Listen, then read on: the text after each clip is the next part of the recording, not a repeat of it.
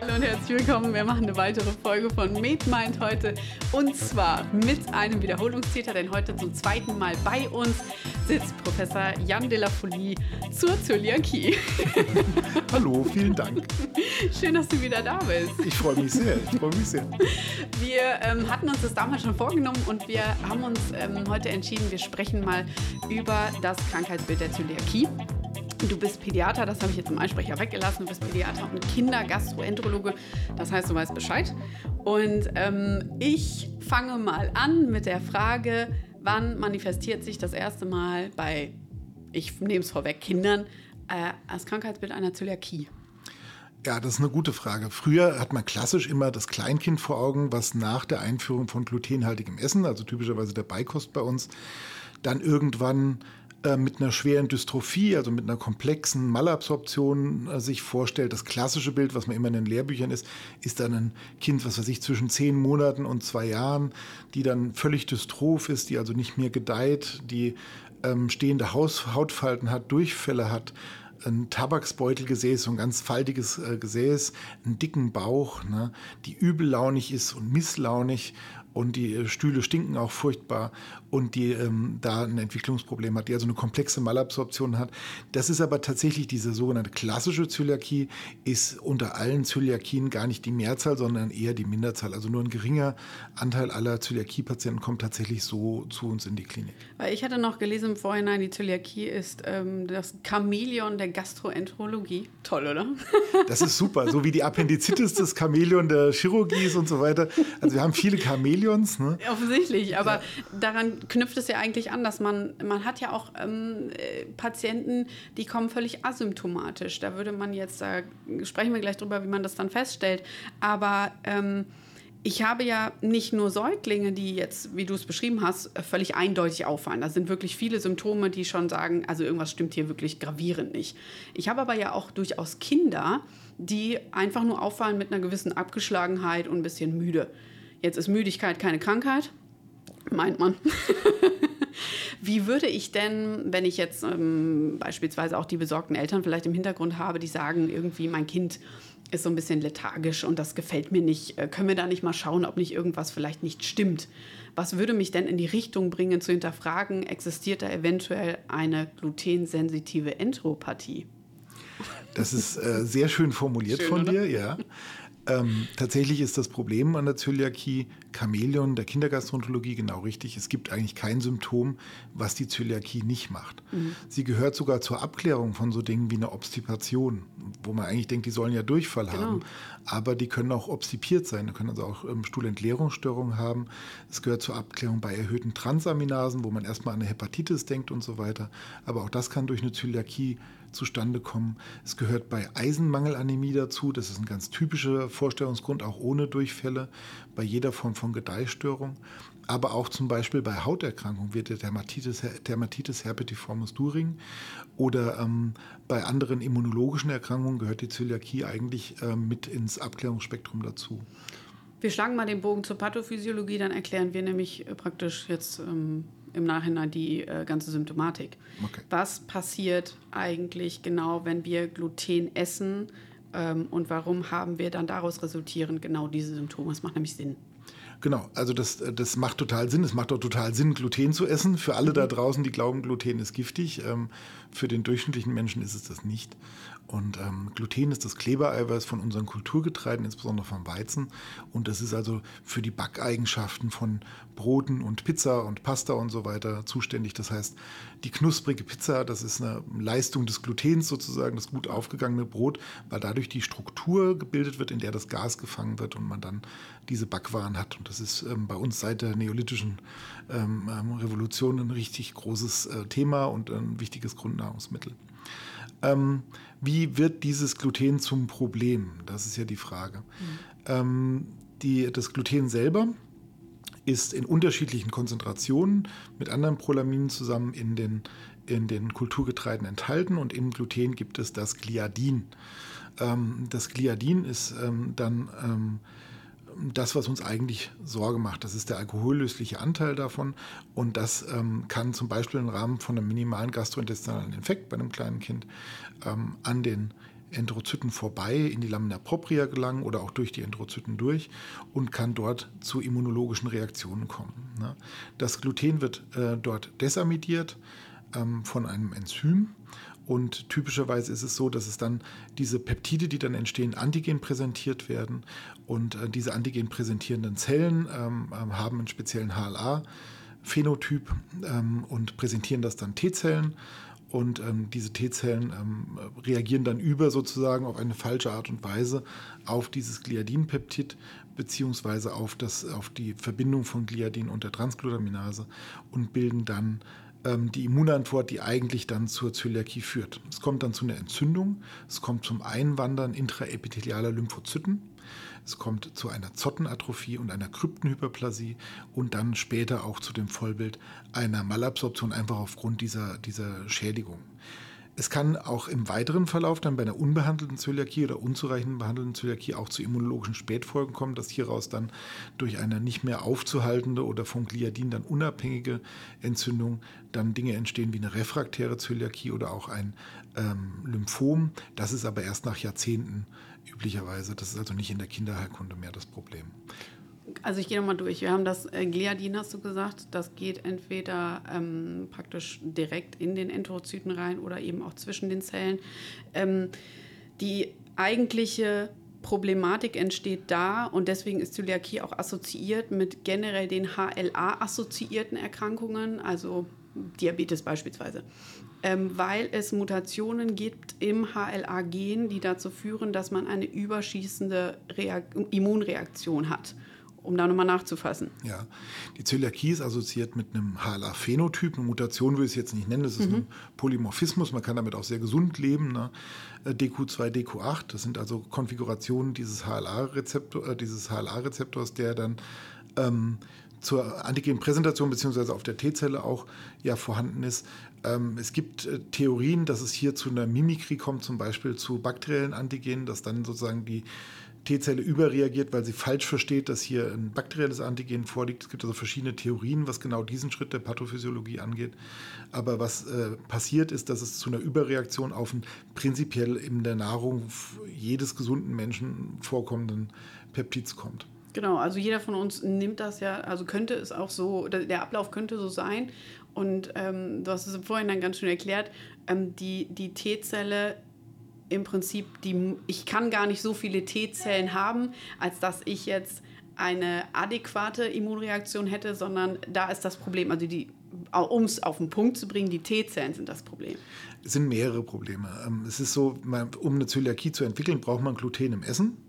Das ist gar keine Frage. Man braucht dann einen HLA-DQ2, DQ8 ähm, Phänotyp ähm, im T-Zellrezeptor und man braucht eine T-Zelle, die auch auf eins der Gliadinpeptide sozusagen excitatorisch reagiert. Wenn man diese T-Zelle nicht hat, da hatten wir ja vorhin drüber gesprochen, mhm. der Mensch ist ja gar nicht in der Lage, auf alle Antigene, die möglicherweise präsentiert werden, T-Zellen zu bilden. Das wissen aber die Immunologen besser ähm, als mhm. ich.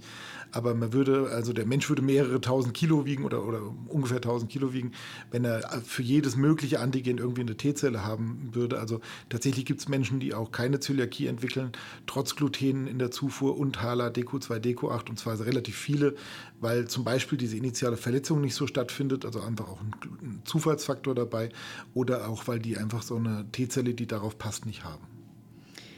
Gut, also die Symptomatik der, mm, der Malabsorption, also die Kinder äh, sind, haben Gedeihstörungen und natürlich sind die schwach und müde, weil die ganze Resorption, der ganze Stoffwechsel, der ja dann eigentlich gerade im Kindesalter im Wachstum äh, so essentiell ist, der ist einfach gestört. Ähm, welche, also du hast es schon gesagt, die Eisenmangelanämie zum Beispiel wäre auffällig. Was sind denn so ganz klassische, klassisch habe ich, haben wir schon festgestellt, gibt es nicht, deswegen das Chamäleon, aber ähm, sagen wir mal Wegweiser, dass man schon da hinkommt und sagt, wir müssen jetzt nicht diagnostisch alles abklären, was in Frage kommt, sondern der Verdacht einer Zöliakie ist hier berechtigt. Genau, es gibt ein paar Kriterien. Mhm. Ähm, natürlich gibt es im Ausland, gab es auch schon populationsbasierte Screenings, dass man gesagt hat, man nimmt ganze, also das Problem ist, es kann ja in jedem Alter auftreten. Eine Zöliakie kann auch mit 70 noch auftreten. Ne? Das heißt, man hat jetzt mit einem, wenn man jetzt alle Sechsjährigen screent oder sowas, dann hat man nicht ähm, alle Zöliakie-Patienten getroffen, die jemals passieren. Und ähm, das macht es ein bisschen schwierig. Und das Neugeborene ist natürlich kein Screening-Patient, weil äh, das noch kein Gluten gegessen hat. Und es gibt auch gar kein Screening. Nee. Das wollten wir auch nochmal sagen. Also das, das es wird in Deutschland nicht gemacht. Ähm, wie gesagt, es gab im Ausland Versuche, wo man das gemacht hat, wo man Sechsjährige zum Beispiel genommen hat und hat die gebeten, populationsbasiert dann Blut abzugeben. Das Screening für eine Zöliakie wäre von der konkreten Durchführung her ein Transglutaminase-Antikörper IgA zu machen und ein Gesamt-IgA. Das Gesamt-IgA spielt eine Rolle, weil einer der häufigeren Immundefekte, der mit der Zöliakie auch vergesellschaftet ist, ist der selektive IgA-Mangel. Das heißt, die Leute bauen überhaupt kein IgA. Das ist nicht zu mhm. niedrig, sondern das ist überhaupt nicht da. Und ähm, dieser selektive IgA-Mangel, der würde natürlich dazu führen, wenn wir nur ein Transglutaminase-IgA-Antikörper abnehmen, dass das äh, falsch negativ wäre. Wir würden also diese Serologie nicht finden. Die Zöliakie kann aber trotz negativer Serologie da sein, wenn man einen selektiven IgA-Mangel hat. Ne? Das heißt, bei Patienten, die einen selektiven IgA-Mangel haben, ist es erheblich schwieriger, serologisch sich der Krankheit zu nähern. Bei fast allen Patienten, die man im klinischen Alltag trifft, ist aber das Problem nicht vorhanden, sodass man als primäres Screening, und das sollte man sehr niedrigschwellig bei Kindern einsetzen, mit verschiedensten Beschwerden, dass man dann einen Transglutaminase-IgA-Antikörper und einen Gesamt-IgA bestimmt. Also die asymptomatischen Patienten, du hast gerade gesagt, die Zöliakie kann auch deutlich später auftreten, wo sich ja die Frage auftut, was ist denn die ganze Zeit dann gut gegangen? Also, genau. das ist ja super. Teilweise ist es Glück. Ne? Mhm. Also da ist einfach nicht der Infekt zum richtigen Zeitpunkt mit dem richtigen Peptid. Das ist ja eine Reihe von Zufällen, die damit auch zusammenhängt. Teilweise ist es aber auch so, dass es ähm, dass es mit Faktoren zusammenhängt, zum Beispiel mit der Glutenzufuhr. Mhm. Man wird eine Zöliakie nur entwickeln, wenn man auch eine ausreichende Glutenzufuhr hat. Also ein bisschen wäre okay? Ähm, ähm, wir haben oft das Problem, dass mit ein bisschen wir eine Zöliakie finden, die wir nicht leicht nachweisen können, mhm. weil dann das Vollbild der Zöliakie nicht nur klinisch nicht ausbricht. Wir hatten ja über die klassische und über die oligosymptomatische und auch asymptomatische Formen gesprochen, sondern dass ähm, oft ist es so in Familien, wo ein Patient Zöliakie hat oder aus anderen Gründen wird ähm, Gluten reduziert, dann sehen wir eine deutlich reduzierte Zufuhr und dann werden die Serologien nicht mehr so positiv ah. und dann kriegt man das nicht mehr so leicht raus. Mhm. Ähm, und das ist, ein, das ist tatsächlich ein häufiges Problem, dass man dann, wenn schon glutenfreie Ernährung aus irgendeiner Form erwogen werden, und da muss man sich wirklich gut überlegen, bevor man mit sowas anfängt, ähm, dass man dann die Zöliakie gar nicht mehr so leicht rauskriegt. Das ist ja praktisch, weil ein mitbestimmter etiologischer Faktor wäre die Verwandtschaft ersten Grades zu jemandem, der an einer Zöliakie leidet und in den Familien ich womöglich den Speiseplan schon angepasst habe. Das heißt, die vorbelasteten Kinder würden im Zweifel gar nicht die Zöliakie ausbilden, was ja toll ist. Und jetzt ähm, kommen wir nämlich zur Diagnostik. Das ist ein Faktor und das macht ja auch Sinn. Ich muss natürlich glutenhaltig mich ernähren und das durchaus über mehrere Wochen, damit ich überhaupt serologisch auffällig bin. Genau. Also die Kinder in den, diesen Haushalten mit Zöliakie, die würden auch, die können auch eine Zöliakie bekommen, aber die würden nicht, ähm, die würden sehr schwierig zu diagnostizieren sein, ne? mhm. weil das dann so eine, so, eine, so eine leichte Zöliakie ist, also wo Antikörper vielleicht so ein bisschen positiv sind, wo aber in den entnommenen Biopsien dann zum Beispiel das gar nicht so richtig nachweisbar ist.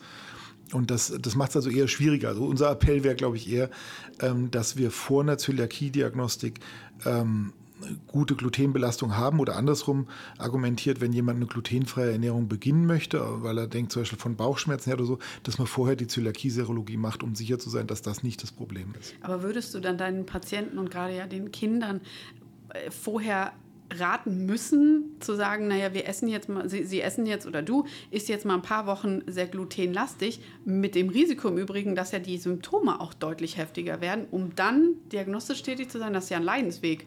Das ist aber manchmal das Problem. Also manche kommen mit multiplen Vordiagnostiken und sind dann schon glutenfrei oder sind glutenarm ernährt. Mhm. Und wir würden ja bei einem so von so 15 Gramm Gluten am Tag so ausgehen, was eine adäquate Menge ist. Das sind also ein paar Scheiben Brot, das ist wirklich eine Menge Gluten. Und oft ist es so, dass wir dann bei so einer mäßigen ähm, ähm, Zöliakie-Serologie, die nicht sehr eindeutig ist, dass wir dann den Leuten tatsächlich empfehlen, jetzt über mehrere Wochen nochmal Pizza, Pasta betont zu sich zu nehmen. Wenn die dann symptomatisch werden, kann man natürlich auch früher schon, normalerweise, wenn die stark symptomatisch werden, wird dann die Serologie auch deutlich positiver. Okay. Ne? Also Pizza, Pasta entschädigt an der Stelle. Pizza, Pasta als Challenge dann sozusagen. Ne? Und wenn die dann symptomatisch werden, dann würden wir dann äh, die Diagnose auch ähm, ähm, dann machen. Also die kriegen ein kleines Labor mit ähm, dem, den genannten Gesamt-IGAs und den Transglutaminase-IGAs. Was können wir noch finden, was äh, diagnostische Marker wären? Was man üblicherweise macht, ist ein Blutbild dabei, weil ein Eisenmangel mhm. tatsächlich eine der häufigeren Sachen ist. Man würde dann schauen, ob es eine mikrozytäre Anämie gibt. Äh, man kann Transaminasen mitmachen, das ist aber schon erweitert. Der niedergelassene Kinderarzt macht das nicht immer. Die Transaminasen können jetzt, wenn jemand wegen Abgeschlagenheit oder sowas kommt, natürlich auch interessant sein, ob der vielleicht ein Stoffwechselproblem, wenn es ein kleines Kind ist oder eine Autoimmunhepatitis oder irgendwas in der Form hat oder mhm. irgendeine größere Erkrankung. Also da, das kann schon Sinn machen. Ähm, sonst muss man halt vom Symptom her denken. Ne? Ähm, bei Durchfällen macht man ganz andere Abklärungen als als ähm, bei einer Dystrophie und bei, wie du sagst, Müdigkeit oder sowas macht man natürlich nochmal andere Sachen. Wenn jemand jetzt, sagen wir mal, mit einer moderaten Symptomatik käme und im Labor jetzt auffällig ist, dann kommt der nächste Schritt. Und wir brauchen, Frage, zwangsläufig die Dünndarmbiopsie? Das hat sich ein bisschen geändert. Mhm. Früher hat man die zwangsläufig gemacht ähm, vor 2012. Also die Leitlinien haben sich sehr stark verändert. Jetzt ist wieder eine neue Leitlinie auch rausgekommen. Ähm, und inzwischen ist der, während früher die Biopsie eigentlich immer mit im Spektrum war, um eine Zöliakie zu sichern, ist inzwischen nicht mehr in jedem Fall notwendig. Aktuell ist vorgesehen, dass wenn der Transglutaminase-Antikörper ein Vielfaches der, der, oberen Grenzwertes ist, also ein Zehnfaches, und ähm, in einer zweiten Blutentnahme der zur Bestätigung der Endomysium-Antikörper auch ein Vielfaches des oberen Grenzwertes ist, dass dann ein Kindergastroenterologe, das heißt ein spezialisierter Arzt, der auch Risiken und Nutzen solcher Dinge besser mit dem Patienten besprechen kann, der auch Gastroskopien vielleicht selber durchführt und da noch ähm, darüber informieren kann, dann mit der Familie bespricht, sollte eine, ähm, sollte eine Biopsie durchgeführt werden, diese Biopsie ähm, oder eben nicht. Ne? Diese Biopsie ist kein Hexenwerk, muss man dazu sagen. Eine Gastroskopie ist eigentlich ein relativ gut zu machender Eingriff bei äh, Kindern der in der Nalgosedierung üblicherweise durchgeführt werden kann und eine sehr geringe Komplikationsrate hat. Aber wir wissen inzwischen, dass es halt auch diese Patienten gibt, die wirklich ähm, mit, mit eindeutiger Serologie kommen und am besten natürlich noch eine klassische Klinik dazu, wobei die inzwischen nicht mehr in der Leitlinie vorgeschrieben ist, die klassische Klinik. Dann ähm, kann man auf die, auf die Biopsie tatsächlich verzichten. Denn was wäre denn überhaupt die Konsequenz hinsichtlich der Therapie? Wäre es überhaupt eine andere Konsequenz? Denn wir haben ja außer die darauf abgestimmte Ernährung an sich gar kein Medikament. Oder habe ich jetzt was Falsches erzählt? wir, wir suchen seit vielen, vielen Jahrzehnten nach anderen Möglichkeiten jenseits der glutenfreien Ernährung als Therapie. Mhm. Aber für die Zöliakie ist aktuell die glutenfreie Ernährung, die strikte glutenfreie Ernährung unter 20 Part per Million Gluten ähm, ist, ähm, ist die Therapie der Wahl, weil sie nebenwirkungsarm ist und weil sie gut auch lebenslang durchgeführt werden kann. Wichtig ist, dass ähm, wenn die glutenfreie Ernährung durchgeführt werden soll, dass es gut gemacht wird, dass es also eine Ernährungsberatung gibt, die auch altersgerecht, auch in mehreren Sitzungen, inzwischen halt häufig auch mit Dolmetschern und so weiter, mhm. ähm, versucht, ähm, die, das zu erklären der Familie, was glutenfreie Ernährung bedeutet. Mhm. Wir empfehlen kindergastroenterologisch, dass die ähm, erstgradigen Verwandten und Haushaltsmitglieder halt auch untersucht werden, also auch die Eltern mhm. und die ähm, Geschwister, weil wir genau das Problem, was du eben gesagt hast, wenn wir jetzt mit glutenfrei anfangen, dann haben wir dann noch ein Geschwisterkind oder eine Mutter, die vielleicht eine Zöliakie hat und deren Zöliakie wird dann schwieriger zu diagnostizieren in dem Moment, wo in dem Haushalt das Gluten reduziert wird. Mhm. Deswegen empfehlen wir das immer mit und ähm, die Durchführung sollte auch immer wieder evaluiert werden. Wenn die Kinder älter werden, haben sie andere Wünsche. Ne? Also in der Ernährungsberatung steht beim Kleinkind ähm, stehen andere Dinge im Fokus. Da steht vielleicht der Kindergarten im Fokus und, und, ähm, und Ersatz für manche Nahrungsmittel und so weiter. Und dann später steht Auswärtsessen, auswärts übernachten, Essen gehen irgendwann und dann beim Jugendlichen natürlich auch die eigene Lebensgestaltung und die eigene Verantwortung für, den, für diese Ernährungstherapie, die wirklich lebenslang durchgeführt werden muss, steht dann ähm, im Vordergrund. Also das hat schon einen Prozess äh, über die Kindes- und Jugendzeit, der, wo die Patienten begleitet werden müssen. Profitieren die Patienten denn von der Ernährungsumstellung auch dahingehend, dass die ähm, Zottenatrophie, also das Ganze, wir haben so ein, das nennt man, äh, das hat einen bestimmten Namen, so eine Reliefform entwickelt an der Dünndarm. Also wir haben normalerweise diese ausgeprägten Zotten, die atrophieren. Ja. Und ähm, Du kannst das genaue Wort dafür nennen. Ich weiß nicht, ob du das Hahnenkamm-Phänomen meinst bei der Endoskopie. Genau, das meinte ich. Ja, also wenn man endoskopiert, sieht man manchmal auf diesen Ringen, da können wir vielleicht, wenn, ich weiß nicht, ob du bei deinem Podcast irgendwie ein PDF dabei hast oder so. Wir laden das hoch. Können wir was hochladen. ähm, da sieht man dann auf diesen Ringen, dass dann die Schleimhaut tatsächlich atrophiert und ähm, das ist patchy, also die, im Dünndarm ist das nicht gleichmäßig verteilt, sondern überall in Flecken. Das kann man makroskopisch auch ein bisschen sehen und deswegen ist auch vorgeschrieben, wenn man diese Biopsien macht, dass man im unteren Dünndarm vier Biopsien macht macht in verschiedenen Bereichen, im Bulbus nochmal zwei Biopsien. Es gibt Vorschriften, dass diese Biopsien einzeln und speziell eingebettet werden sozusagen und geschnitten werden, weil man da auch viel falsch machen kann, sodass man wirklich zu einer eindeutigen Diagnose kommt. Und Hahnenkamm-Phänomen bezieht sich auf einen dieser makroskopischen Aspekte, wenn dann diese, dieses Relief des Dünndarms so mit so Einschnitten drin ist, weil man die Atrophie hat, dann, ähm, dann ähm, kann man das auch makroskopisch schon sehen. Die ist aber reversibel. Das heißt, in dem Moment, wo ich ähm, glutenarm mich ernähre, wachsen die Zotten wieder. Ja, nennen wir es glutenfrei ruhig. Ne? Glutenfrei. Äh, mit einer mhm. glutenarmen Ernährung wird man das nicht schaffen. Mhm. Aber wenn man sich glutenfrei ernährt, dann bilden sich alle immunologischen Effekte der Zöliakie zurück. Unterschiedlich schnell, muss man dazu sagen. Und ähm, auch, das, auch die, die Dünndarmschädigung geht weg. Also ähm, wir kontrollieren das anhand der Serologie tatsächlich. Wir nehmen die Serologie auch als Marker. Dabei ist es so, dass am Anfang häufig obere Grenzwerte über, überschritten werden. Also der Transglutaminase-Antikörper wird in vielen Labors bis 200 gemessen. Der kann aber dann real, wenn man den wirklichen Studien ausmisst, kann der dann auch 2000 oder 4000 sein. Mhm. Und dann darf man nicht erschrecken. Normalerweise machen wir die ersten Verlaufskontrollen nach vier bis sechs Monaten, ähm, wenn der dann immer noch über 200 ist, weil der vielleicht von 4000 dann auf 1000 gefallen ist oder ähnliches. Ne? Es schaffen, die aller, allermeisten Patienten schaffen innerhalb von zwei Jahren die Zöliakie-Serologie zu normalisieren und dann geht man auch davon aus, dass, der, dass die Schleimhaut ähm, unauffällig ausschaut. Wenn wir jetzt äh, gerade mit den Kindern vielleicht Patienten haben, die ähm, von Natur aus vielleicht nicht die gewünschte Compliance mitbringen, weil sie halt Kinder sind. Ähm, was müssen wir denn zumindest im Kopf haben, was langfristig an Konsequenzen ähm, entstehen kann, also an Spätfolgen einer nicht adäquat behandelten Zöliakie? Also das Wichtigste ist sicherlich, dass es zu einer Malabsorption unterschiedlichen Ausmaßes kommen kann und dass es dann zu Vitaminmangelzuständen kommen kann, Eisenmangelanämie mit Einschränkungen für die Kinder. Die können sehr schlapp sein. Wir hatten vor kurzem hier ein Kind, was sogar eine Transfusion gebraucht hat, weil das mit einem fürchterlich niedrigen Hämoglobinwert hier aufgeschlagen ist. Und ähm, das sind sicherlich die, und, und ne, wir wollen ja für unsere Kinder oder für unsere Patienten auch die optimalen Entwicklungsbedingungen, was das Gehirn angeht und so weiter und wollen denen optimale Voraussetzungen schaffen. Da ist sicherlich eine Malabsorption eine schlechte Situation. Das zweite, ähm, jenseits von Gedeihen, also, also ähm, Wachstum und Entwicklung, ähm, ist natürlich wichtig, dass wir das Immunologische nicht aus dem Blick behalten. Also durch diese dauerhafte Entzündung, die da ist, kann es im Darm zu Veränderungen kommen. Es können andere Autoimmunerkrankungen auftreten. Ähm, zum Beispiel ein Typ-1-Diabetes ähm, ähm, äh, tritt bei Zöliakie-Patienten gehäuft auf. Und interessant ist, dass diese Häufung bei Patienten unter glutenfreier Ernährung nicht mehr da ist. Ne? Mhm. Also das ist, ähm, das heißt, da ist schon die Vorstellung, dass man damit andere Autoimmunerkrankungen eher befördert, auch wenn man das für viele nicht quantifizieren kann, die ist schon da. Und äh, nicht zuletzt, wenn man es wirklich lange unbehandelt lässt, dass es dann zu Komplikationen kommen kann, wie zum Beispiel im schlimmsten Fall zu einer refraktären Zöliakie, die dann mit einer glutenfreien Ernährung gar nicht mehr behandelbar ist, sondern die dann eigentlich eine Vorstufe zu einem Lymphom darstellt mhm. und dann ähm, entweder äh, Steroide oder Immunsuppression oder Chemotherapie dann braucht. Wie lange braucht es zu solchen extremen Entwicklungen?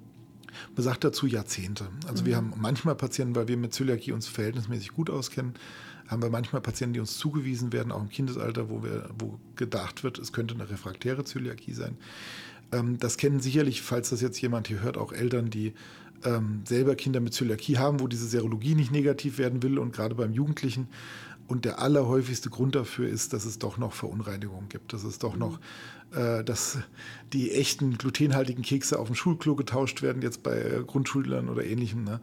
oder dass es beim Auswärtsessen, das muss nicht häufig sein, dass es dann doch zu Verunreinigungen kommt. Es gibt noch so Spezialthemen, zum Beispiel die Rolle von Hafer oder Weizenstärke in der glutenfreien Ernährung. Ähm, das wird dann auch oft ins Spiel gebracht. Eine echte refraktäre Zöliakie im Kindes- oder im, Jugendalter ist extrem selten. In der Regel braucht es Jahrzehnte, bis so ein Prozess nicht mehr durch glutenfreie Ernährung beeinflussbar ist. Und in so, solchen Fällen sollte man auch Differentialdiagnosen nicht vergessen. Also nicht jede ähm, Zöliakie-Antikörpererhöhung ist auch eine Zöliakie, da gibt es auch eine Differentialdiagnose. Auch nicht jede Dünndarmbiopsie, die eine Schleimhautatrophie zeigt, ist äh, immer eine Zöliakie. Es gibt noch den Begriff, ähm, um einen Exoten zu nennen, der Zöliakie-Krise. Da gibt es aber, glaube ich, weltweit ganz wenige Fälle nur. Muss man sowas überhaupt wissen? Wahrscheinlich im IMPP schon. Aber, Vielleicht, ähm, deswegen ähm, machen wir das übrigens hier. Nein, eine Zöliakie-Krise ist ein extrem seltener Vorgang, ja. ähm, wo, das hätte ich jetzt auch nicht erwähnt, aber wo du sagst, ist es richtig, man kann an der Zöliakie sogar versterben. Man kann in eine, in eine lebensbedrohliche Krise kommen. Aber nicht aufgrund der Folge, das ist ja wirklich eine akute Geschichte. Das ist, dann. genau, das ist eine akute. Also es kann, eine Zöliakie kann derart eskalieren, dass im Prinzip in einem schwerkranken Krankheitsbild mit einer Multiorganbeteiligung die ähm, Patienten äh, letztlich versterben können sogar. Das ist aber sehr, sehr, sehr, sehr, sehr, sehr, sehr, sehr selten. Also das passiert wirklich ganz, ganz, ganz wenig. Früher, als man überhaupt keine Therapie für die Zöliakie kannte, war das eine regelhaft äh, todbringende Erkrankung. Da sind viele Kinder dran gestorben, noch vor 100 Jahren.